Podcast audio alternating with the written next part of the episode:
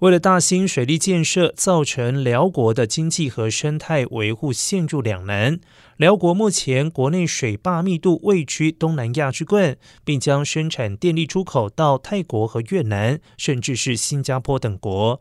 因此当地政府表示将继续规划国内最大水力发电站。专家担心水坝建设会破坏当地生态让民众居住权遭受到影响。